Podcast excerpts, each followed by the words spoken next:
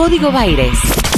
Bueno, todo eso nos hace querer ser optimistas, pero vemos eh, Europa y vemos que cierran todo y nosotros que estamos abriendo y los números no parecen ayudarnos como darnos la razón. Por eso queremos entender un poco más, sobre todo qué pasa en nuestra área, provincia de Buenos Aires, AMBA, interior de la provincia de Buenos Aires, nosotros nuestro programa se caracteriza por eso. Y desde Código Baires saludamos a Enio García, jefe de asesores del Ministerio de Salud bonaerense, quien está del otro lado de la línea, para hablar sobre todos estos temas con nosotros. ¿Qué tal? Buen día. De este lado, Pilar Copa, Adrián Belinche, mi nombre desde Código Baires. ¿Cómo va Adrián, Pili? Buen día, ¿cómo estás?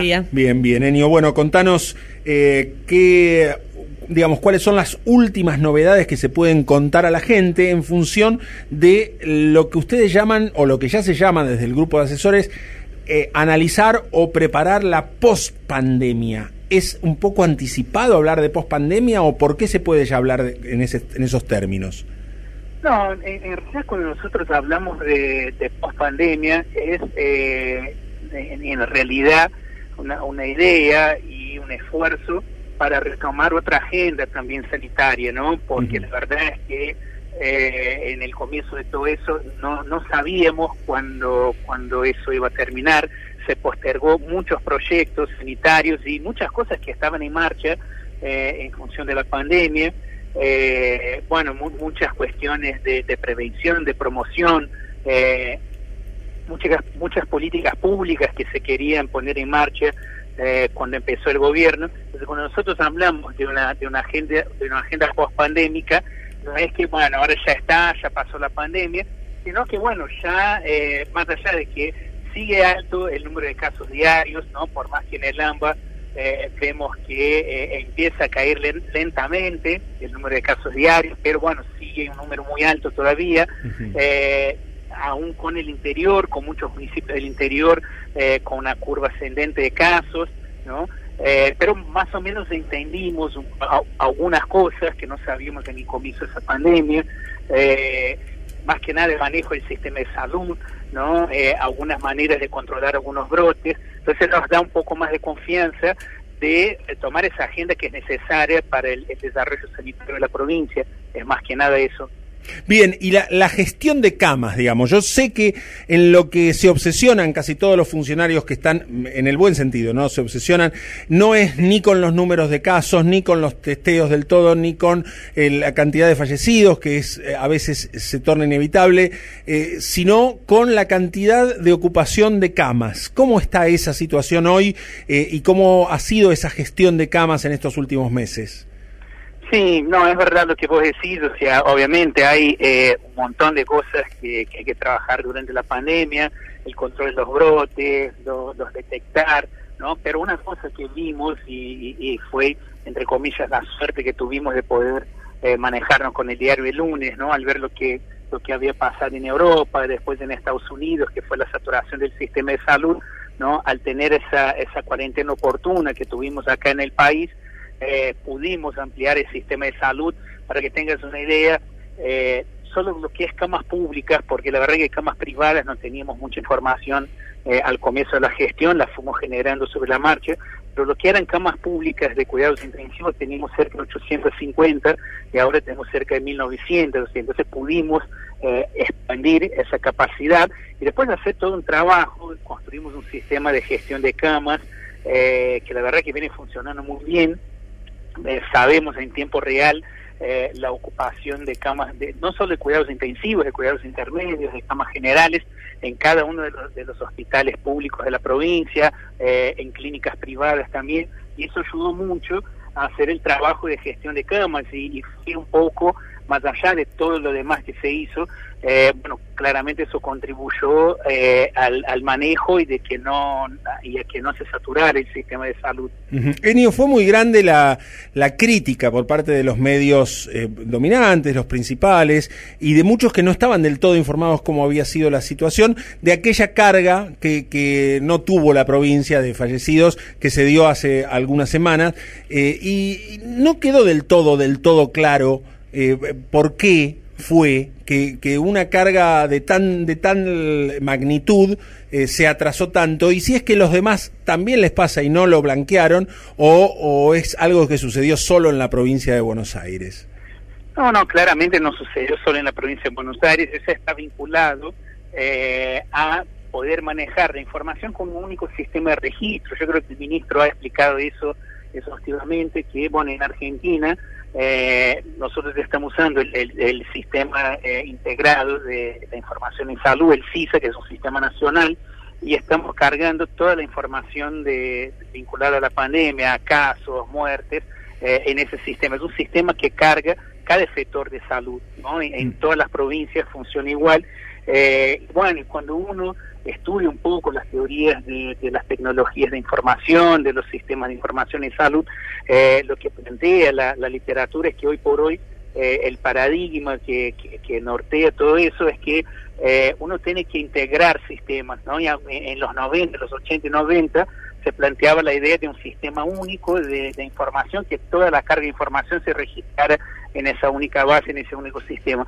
Esa idea se fue cayendo ¿no? Y hoy lo que lo que predomina es pensar eh, en múltiples fuentes de, de, datos, ¿no? Y poder tener la informa la información integrando esa, esas distintas. O sea que esto no va a volver a pasar, no es que dentro de unos meses otra vez se va a haber retrasado cierta carga, sino que ahora que se cambió el modo de contabilizar ya no tiene por qué volver a suceder esta falta. nosotros imaginamos que no, porque ahora, o sea, todos los sistemas que registran los fallecidos en, en la provincia de Buenos Aires, que el sistema nacional, el sistema de gestión de camas nuestro, que al tener que estar, al estar nominalizado y poder ver también las causas de egreso, no algunas causas de egreso, desafortunadamente son fallecimientos, entonces nosotros vemos esas causas ahí también, y además está el, el acta eh, de defunción del registro de las personas, son digamos los tres lugares, las tres bases de datos donde se registra eh, la muerte. Mm. Entonces, bueno, eh, al, al, poder integrar eso, esos tres sistemas, claramente la, eh, la información va a estar mucho más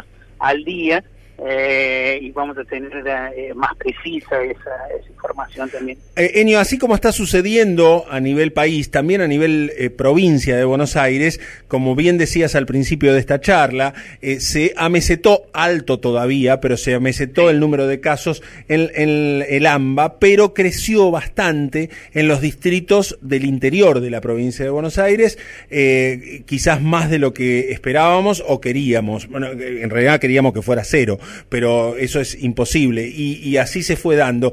Y se viene el verano y se viene la costa y se vienen las vacaciones. ¿Existe algún plan por parte de la provincia o ustedes que asesoran al gobernador para que los distritos que van a recibir turismo tengan unificado algún tipo de protocolo, algún tipo de eh, medida o de, de, reglamentación para que todos hagan lo mismo o dependerá de la cantidad de casos que tienen esos distritos? Sí, sí, no, primero que cuando uno habla del AMBA eh, es más fácil entenderlo como un territorio no eh, único eh, y poder hacer un análisis y se puede hacer un análisis general de ese territorio no cuando vamos al interior de la provincia ahí hay mucho más diversidad es mucho más difícil de pensar el interior como un territorio integrado.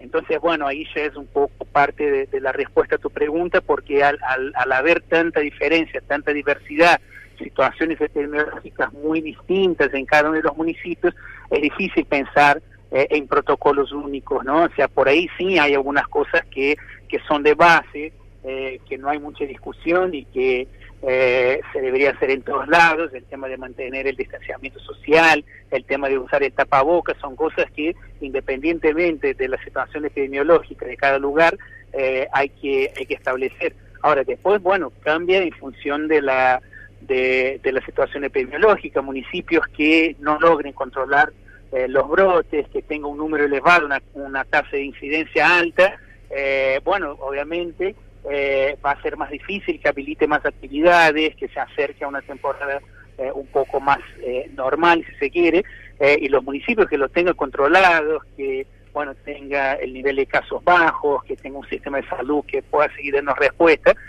son municipios que por ahí puede ir a, otro tipo de actividades, entonces ameritaría otros protocolos. Yo creo que es un poco así, no hay cómo eh, pensar en, una acción única eh, pensando en el verano en el interior de la provincia. Enio, por último, eh, cuando te reunís o cuando se reúnen los asesores con Golián, con Kreplak o con el propio gobernador Kisiliov, eh, ¿qué es lo que más les está preocupando por estos días? Así como hace un tiempo era la ocupación de camas o era reforzar el sistema de salud o era hacer más testeos o era eh, preocuparse sobre todo por los lugares más vulnerables del Gran Buenos Aires, hoy, ¿cuál es la mayor preocupación?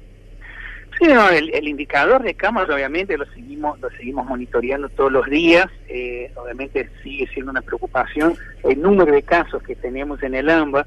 Insisto, aunque eh, vemos una baja eh, sostenida, leve, leve, baja, pero bueno, sigue bajando.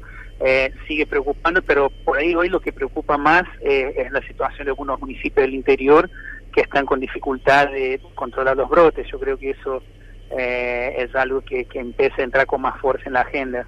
Bien, eh, para despedirte, tenemos una duda acá en la radio. La mitad dice que tenés origen eh, de idioma portugués y la mitad, la mitad dice que tenés origen de idioma italiano. Eh, la, mitad está correcta.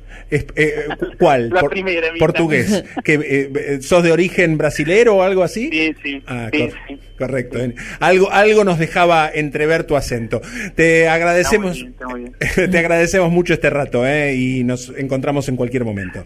Dale, dale, un abrazo. Un abrazo grande. Era Enio García, quien es eh, el jefe de asesores del eh, Ministerio de Salud de la provincia de Buenos Aires. Sí. Eh, y escuchábamos el acento y, a mí me llevaba al lado más por, ahí. Por acá me decían, no, italiano, puede ser que se haya barajando, posibilidades. y él la, la, la la clarificó rápidamente, sí tiene eh, origen brasileño. Bueno, eh, la, la, cama, eh, la ocupación de cama es, sigue siendo la prioridad, la prioridad, lo central, lo que se mide y que no hay acceso diario a esa información tan, tan clara eh, porque lo saben mejor que nadie quienes están en campo, ¿no? Eh, y por eso cuando deciden que alguna cosa se puede abrir, quizás pasa más por ahí que por los números fríos que vemos del hoy, que, quizás reflejan la realidad de hace un par de semanas.